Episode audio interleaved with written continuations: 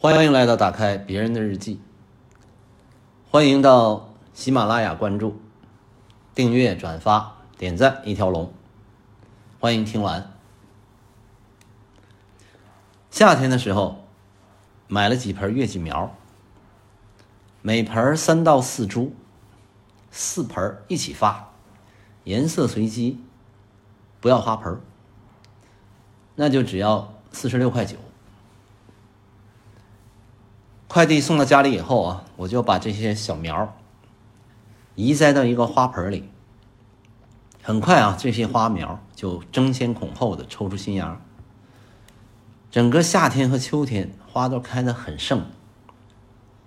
月季开花之前，会先长出一个花骨朵，顶着骨朵的那个枝杈就会窜长，长高或者长长。随着花不断的开啊，整个植株也不断的在长大。到了秋天，原来几株小小的花苗已经长到快半米高，而且还在那儿不停的开放。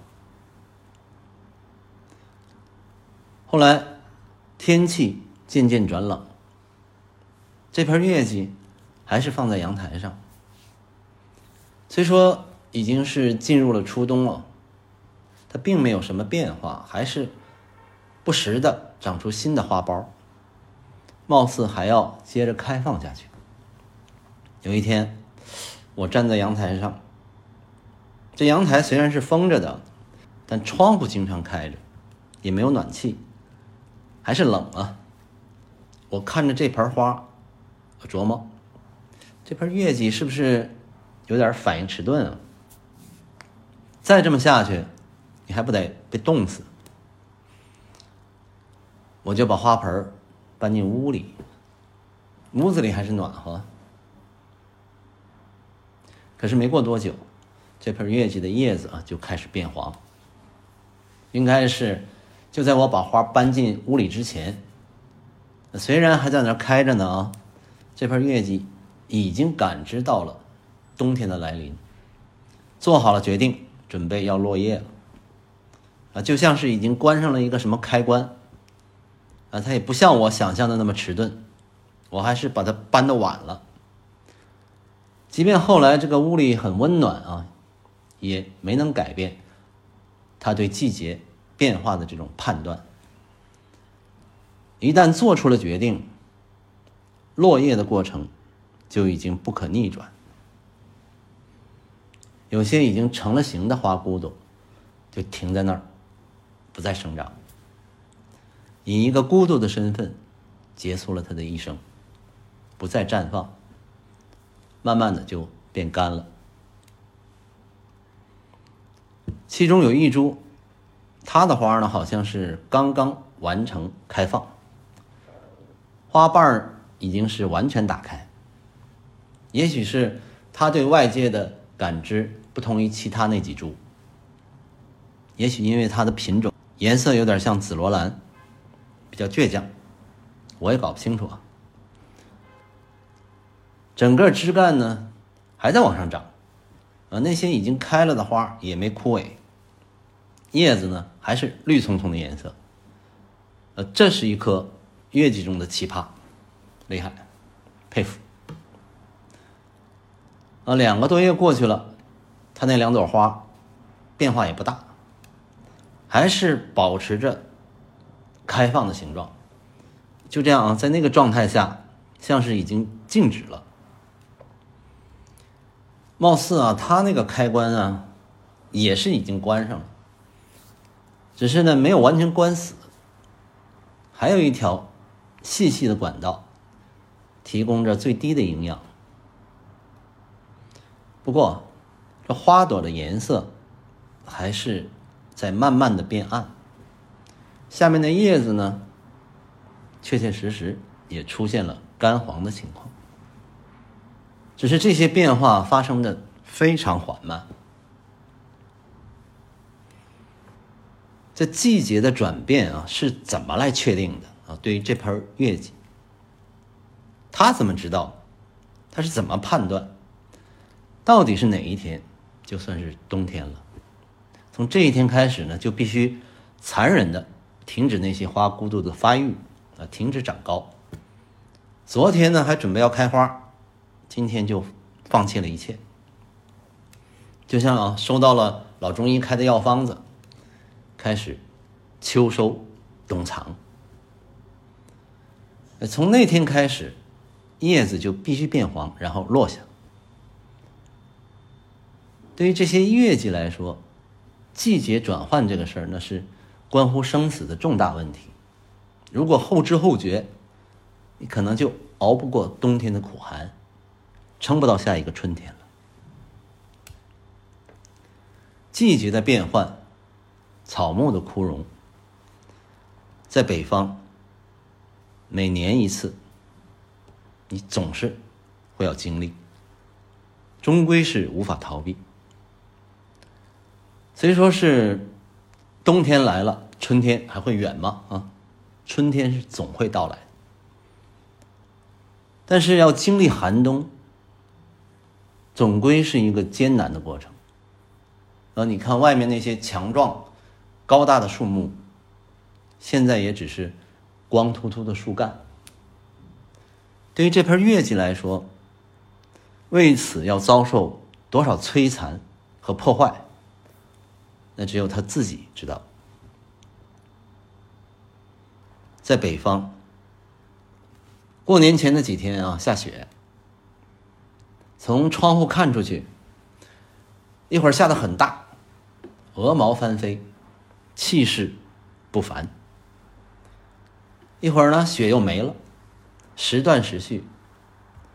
室外的温度大概在零下四五度的样子。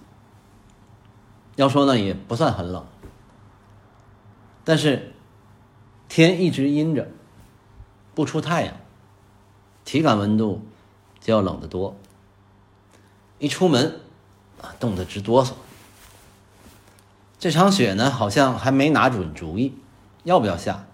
那什么时候下？下多大？好像是一直在那憋着，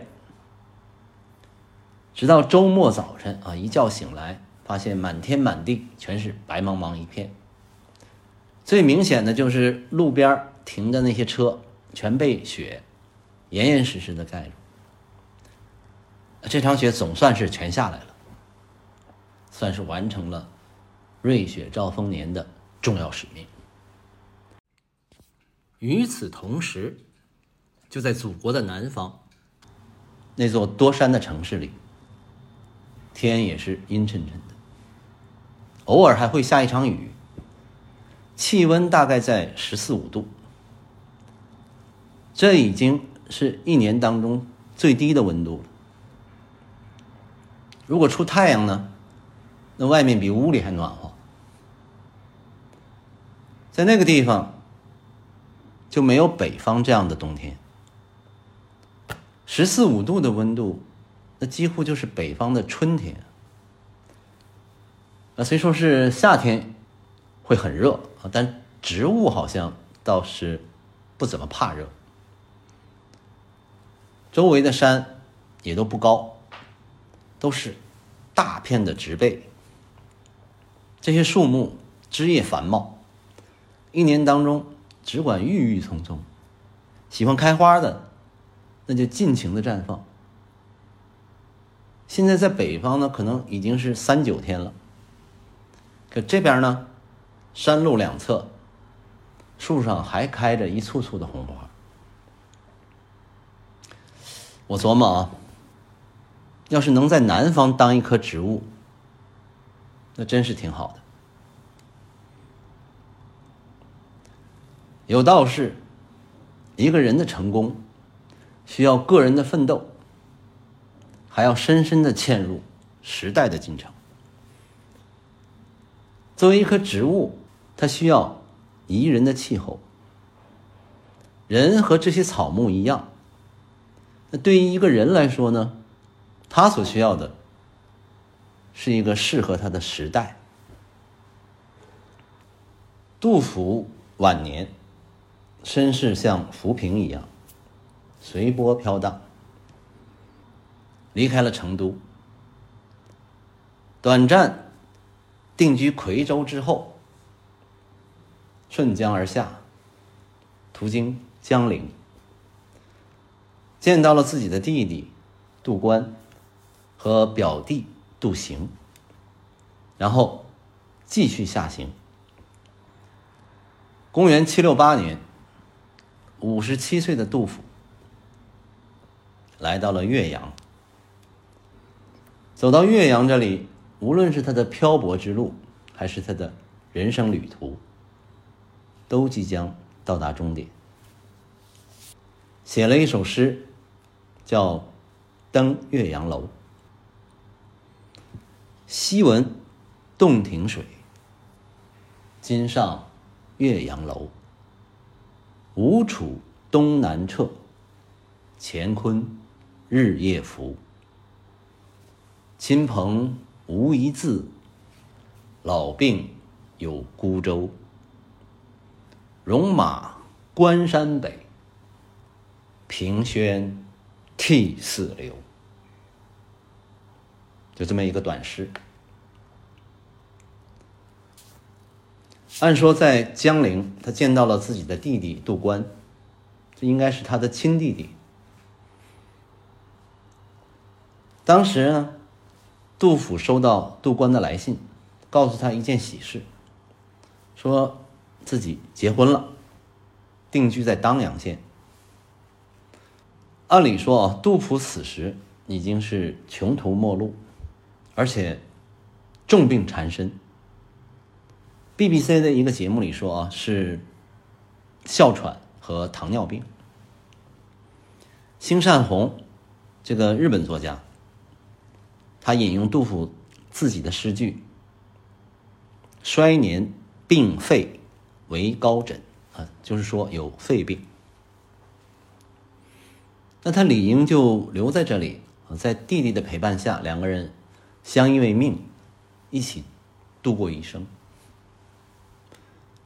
为什么又要从这里出发去投靠别人呢？能让人百思不得其解。唯一的可能是南方已经是被战乱席卷，由不得他在此地逗留。要不之前啊，他就不会从夔州出发，开始他最后的旅程。这首诗词意呢？比较容易懂，也不记得上学的时候学没学过了啊，毕竟是太过久远。而且那时候啊，唐诗学的经常是背着背着就背串了，都记混了。杜甫这位中国诗歌史上最牛的大咖，人称诗圣，咖位实在太高了。据说他的诗传世下来的。有一千四百多篇，而且每一首都是意境深远。关于他这个人，他的诗啊有各种的膜拜，各种赏析，为此而写的书也是汗牛充栋。有专门说杜甫和他的诗的，也有是全面研究唐诗。只要你是想。写关于唐诗的书，那杜甫，你肯定绕不过去。写这些书的人，一个个的也都算是些人物。太远的咱不知道，近的，比如说闻一多，哦，还有易中天，还有蒋勋说唐诗，啊，还包括帅的可爱的六神磊磊，等等。这一千四百多首诗呢？写的多是些个人对当时社会的观察、经历和感受。杜甫一生，特别是后半生，四处奔波，走到哪里，看到些什么，想到些什么，就要写一首诗，把看到的、想到的记下来。所以他的诗呢，也被称为诗史。这么多的诗。呃如果全加在一起，那其实就是一大本传世的日记啊！在我眼里，什么都可能是日记。杜甫自己也说：“诗是吾家事。”我怀疑啊，那个年代啊，书面体的日记可能就是诗的形式。呃，如果是现在呢，那就跟更新微博公众号一样。以唐诗这个篇幅啊，可能短视频最适合。那个时候写诗应该不是为了发表，啊，没听说有什么杂志啊，什么发表诗歌呀。这些诗呢，要么是献给当官的，啊，高一些的呢献给皇帝，要么是送给友人，哎，送给平康里的姑娘们。送给酒肆的老板啊，送给养马的军校，诸如此类啊。如果你写的好呢，那就可能在附庸风雅的读书人和权贵当中传抄。在《长安十二时辰》里面有这样的情节。剩下的没人可送，那你就自己留着吧。哎，这些呢就是纯日记了。面对。这样一位大咖啊，和这么一本关注社会现实、人道关怀啊，像是《兵车行》《十号令》，还有人生感悟、凸显人格魅力又独具文学价值的日记，那咱这也高攀不上去，了不起呀！那你看看前面那些人，个个都算是个咖呀，是吧？动辄十万加。而且一千四百多首诗，那也太多了啊！就算你让我聊，我也聊不动。不过，既然是想去扒别人的日记，不聊一下也说不过去。咱也聊不了那么多啊，就拿这一首《登岳阳楼》当个由头，稍微聊一聊得了。啊，这总可以吧？是吧？管他呢，先聊吧。杜甫出生的那年啊，赶上了唐玄宗继位。这位玄宗就是著名的唐明皇。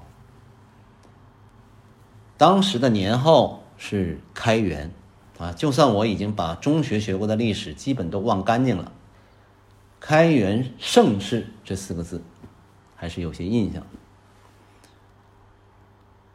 后来呢，在杜甫大约。三十岁左右的时候，唐玄宗把年号改成了天宝。啊，唐朝的皇帝喜欢改年号玩实际上，这个年代应该就是盛极而衰的起点不管怎么说啊，杜甫是生于盛世之初，长于开元时代。按照常理呢，应该是大有一番作为。可是直到这时候，啊，杜甫都三十岁了，还没搞到个一官半职，啊，怎么搞的这是？什么情况？在他二十三四岁的时候，杜甫曾经参加了一次科举考试，结果是没考上。啊，那时候啊，如果你想求取功名，除了参加科举，一般都得写几首。献礼诗，啊，向各路的关节去溜溜须啊，拍拍马呀。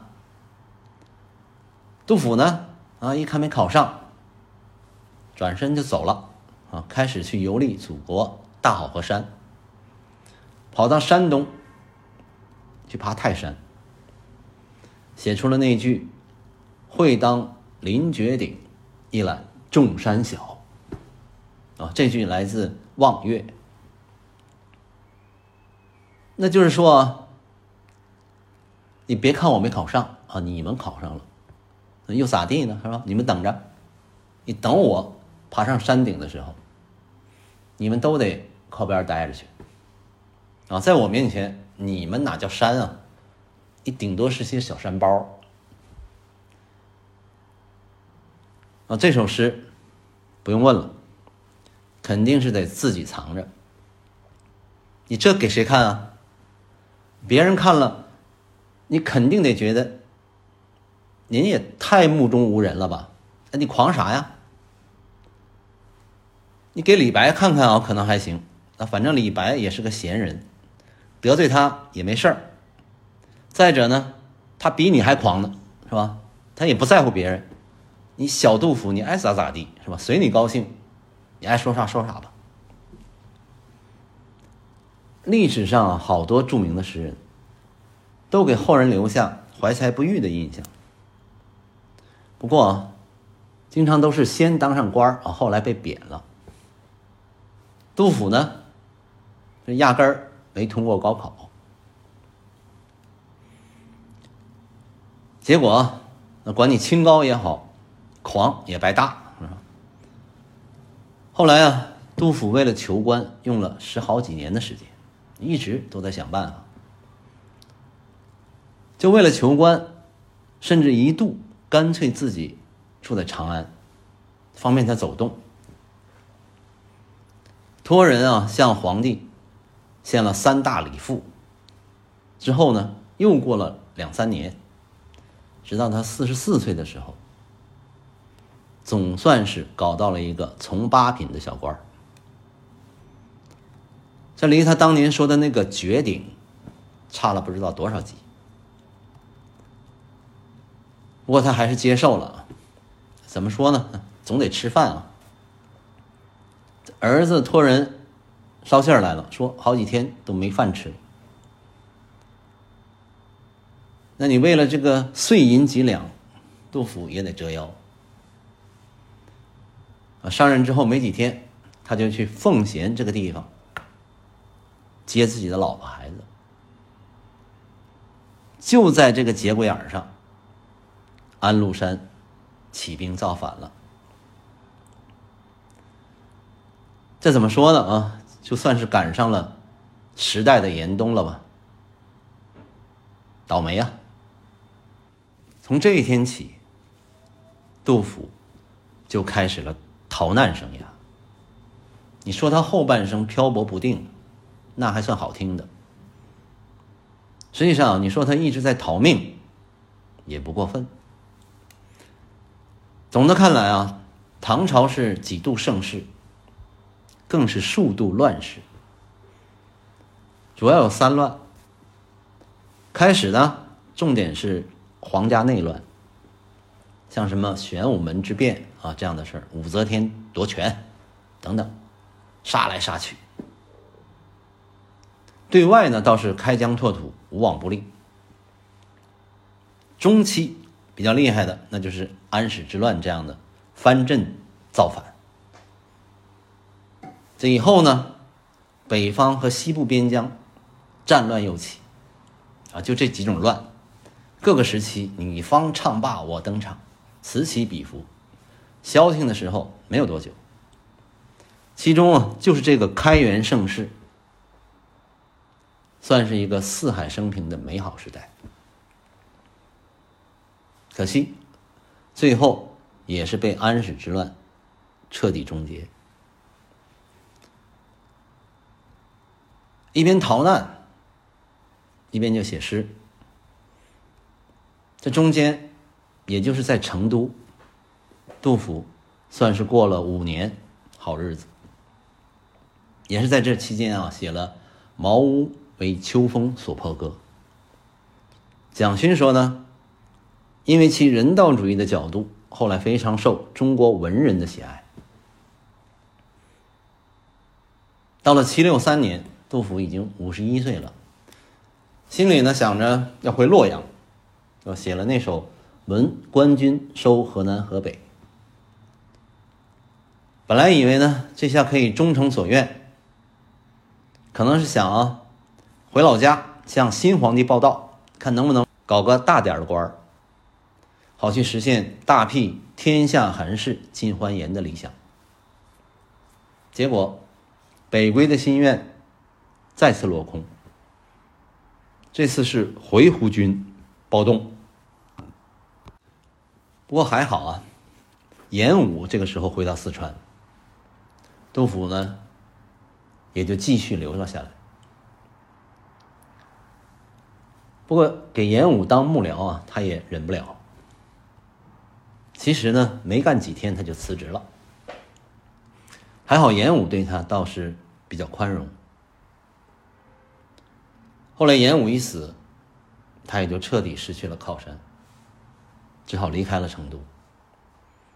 几经辗转，跑到之前说的夔州，在这个地方当了两年农民，倒算是安定。再后来呢？北归之心还是难平，就有了前面说的一段。我登上岳阳楼呢，已经来到了现在湖南的地界，洛阳，对于杜甫来说，已经是越来越难以企及。哎，这啰里吧嗦的啊，讲了一通杜甫的生平。是因为啊，我起初觉得呢，《登岳阳楼》这首诗，无非就是杜甫又在忧国忧民了啊，自己孤苦伶仃，百病缠身，却还胸怀华夏啊，担心战士，心系百姓，先天下之忧而忧，为劳苦大众的苦难命运老泪纵横。了解到这一段生平之后，特别是。他到岳阳的时候，已经几乎是投靠无门、穷途末路了。我自己呢，也到了一个能够设身处地的年龄，再看这首诗，就产生了一些不一样的感受。四十四岁之前，到处去求官。总是得不到赏识，没什么机会。好不容易当了个小官儿，就遇到安史之乱爆发。到五十七岁来到岳阳，十三年过去，杜甫在政治上可以说是一无所成，还是靠着严武帮他举荐，受了个。检校工部员外郎这样的一个虚衔啊，这就是后来杜工部的来历。杜甫出生成长于开元盛世，唐帝国，开疆拓土，国运是蒸蒸日上，四方来朝。他自己呢也是名门子弟，文章天纵，意气风发，准备一展抱负，啊，想着要治军尧舜上。再使风俗淳，这种盛世的辉煌，加上个人远大的抱负，跟他成年以后在战乱中颠沛流离和政治现实中的一事无成，形成了巨大的反差。就算是在诗歌方面，杜甫的诗，在唐代也没有得到承认。唐代人自己编撰的这些唐诗选集当中，没有收录几首杜甫的诗。他四处漂泊，一直自己带着自己的诗稿。可能是他儿子啊，在他死后多年才想办法集结成册。直到三百多年以后的北宋，对杜甫的评价才被渐渐拔高。与此相伴的还有生活的困窘，贫困潦倒，一家大小居无定所，衣食无着，吃了上顿没下顿，甚至饿死了一个儿子，